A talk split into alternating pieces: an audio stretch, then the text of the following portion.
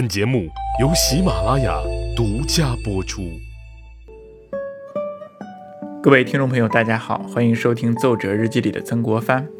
我们上次说到啊，曾国藩是坐困中路，粮道被断，那么他该如何筹饷呢？今天呢，我们就来讲咸丰五年四月初一的一封奏折，叫“请拨折引盐抵饷，以充军用民食者”。看奏折的名称呢，你就应该知道曾国藩想做什么了。他想用浙江盐务的收入用于军饷，供给兵勇日常支柱。我们前面一期讲过，曾国藩现在的处境啊不容乐观，下不能攻九江，打通江西，上不能回援武汉，坐困中断，粮路断绝，岌岌可危。那之前我们也就说过呀，曾国藩的湘军是高薪养兵。其实它是一种雇佣兵，军饷对于他们来说至关重要，因为他们就是为了钱来拼死打仗的。那如果钱没了，又吃不饱，军心涣散，那是肯定的事情。他在奏折里也就说嘛：“湖南用兵已久，库款既空，捐饷亦竭，粮饷没有了。由于今年敌人沿江上窜啊，来自湖南的粮路被中断了。”胡林翼这些人率领的陆军，以及李梦群、彭玉麟率领的水军，大概一万人，现在都是嗷嗷待哺，已经两三个月没有发粮饷了。另外呢，在京口坚守的水军，现在已经是口粮不济，大有溃散的趋势啊。曾国藩在奏折里用了这样的一句话说：“有行役之苦，有战阵之危，则不可一日无饷。”意思就是说，湘军的士兵。是靠钱养出来的，他们可以艰苦的行军，可以危险用命去打仗，但是不可一日而无饷。因此，曾国藩必须得想办法筹饷。湘军是兵勇，它不是国家的正规军。其实，清政府并没有稳定的财政拨款让湘军运行下去。兵饷问题必须是由湘军自己解决。从湘军诞生之日起。如何筹饷变成了曾国他们首先要解决的一个重要问题。他们想尽了各种各样的办法，哪里能薅羊毛就在哪里薅。那我们今天就通过这个奏折来看一看湘军的军费从哪里来。从这份奏折的前半部分呢，曾国藩诉说了自己的处境以及筹饷的现状。那其实就是曾国藩对自己筹饷的手段的一个简明概括。我们就来看一看他是怎么筹饷的。他说呀，先说了困境。臣等义军水陆万数千人，上游运道已断，饷项缺乏。二月间奏请福建、浙江两省协济陈军。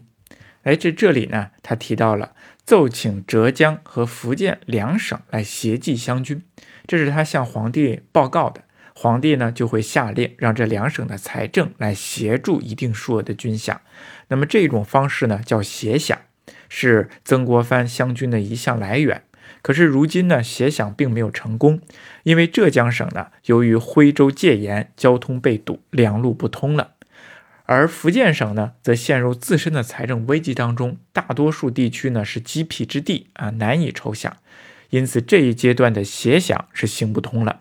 那曾国藩接着又说：“唯奏请动拨江西四年曹折银两，稍遇没及。”这是曾国藩筹饷的另外一种手段，动用漕银。清朝的时候啊，有漕运，于是呢，也就有了漕银。曾国藩动用江西四年的漕折银两，以解燃眉之急。但是这个漕运的银两啊，并不能长久，因为军饷啊，为日甚长，为数甚巨，漕折一项亦难久于供之。那现在情况危机了，他陷入了深深的苦恼之中。他说。既处孤立之势，又有坐困之余，欲捐则无可再捐，欲拨则无可止拨。那这句话呢，是他在向皇帝表达自己的焦虑之情，以及说明自己的困难情况。但是呢，我们却可以看出他另外两项筹想的办法，一个是捐啊，所谓的欲捐则无可再捐，捐就是劝捐，劝有钱的大户来捐钱。可是人家呢不能白捐，那政府呢就印刷大量的空头的官衔或者是公民执照来卖给这些大户人家啊，他们会填明捐款人的这个钱数，上报之后呢，会根据数额授予一定的职衔或者是立功立监这些功名。那这些呢都是虚衔啊，所以被称为捐书。我们看政府啊，掌握了这些资源之后啊，他真的是可以空手套白狼。有些人就认这些，真的是捐了大量的银来买这些空头的职衔或者是功名。那这种劝谏的手段呢，在团练早期呢，起了非常重要的作用，是曾国藩早期啊常用的一种方法。他甚至呢会强迫地方大户，尤其是湖南这些的大户来捐书，但是依靠百姓捐钱呢，必定不是长久之计。那自己也说，民力兼为，再三劝谕，终不允悦。尤其是当湘军已经发展成了近两万人的外省作战团队了，那就更难了。那另外一个呢，就是拨。所谓欲拨则无可止拨的这个拨，拨字呢，其实比较含糊，并不是指特定哪种形式，而是指政府对湘军的不定期的拨款啊。比如我们前面说的，指派某个省或几个省对他协饷，就是其中的一种拨。可是现在呢，没有什么可止拨的了。那曾国藩真是到了欲捐则无可再捐，欲拨则无可再拨了。他每天晚上啊，真的是焦灼不堪。那这个时候呢，哎，他突然间想起来另外一个款项，那就是盐务。哎，他打起了这个主意。盐务呢，在我们中国传统社会啊，一直是属于一种特殊的商品，都是由政府啊统销统购的啊，不允许贩卖私盐。政府可以从这项生意当中呢大量获益，也成为了清政府的三大收入之一。但是自从太平军占领了金陵之后，也就是今天的南京，长江航道被断了，那么淮南这块的盐务也就随之停止了啊，叫做片引不行。这个引呢，是指政府发放贩卖盐的这个执照。淮南地区的这个盐呢，堆积如山，但是销售不出去，而江西、湖南这些地方也就无盐可买，于是私盐泛滥。淮南的盐呢，被偷偷的运到了太平军的辖区，被贱卖给了各通商口岸，大获其利。江西南路、北路以及湖广地区，甚至是东北，都在买太平军的私盐，而西北地区呢，就是买四川的私盐。这对于清政府来说呢，是太可惜了。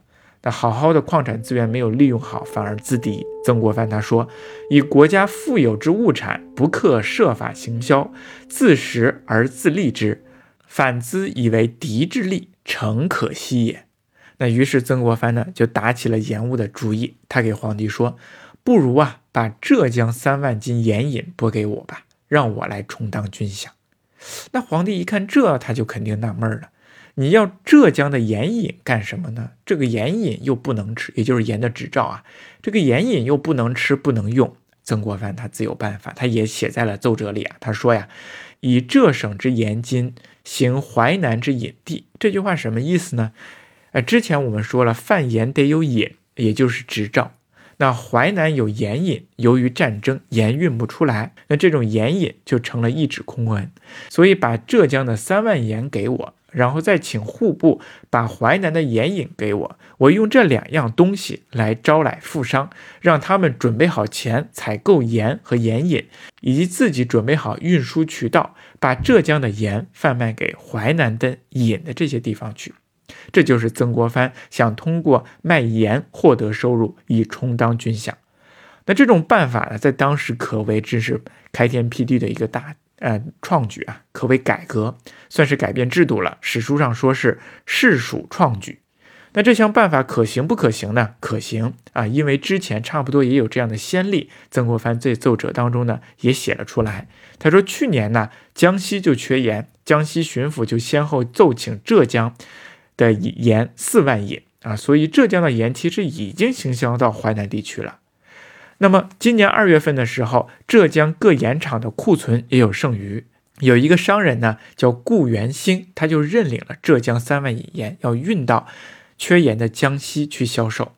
那其实这个私下里，曾国藩他已经运作好、安排好了。前一个例子就说明这种情况有类似的先例，而后一个事件说明已经有商人愿意认领，渠道也都打通了，就等皇帝批准。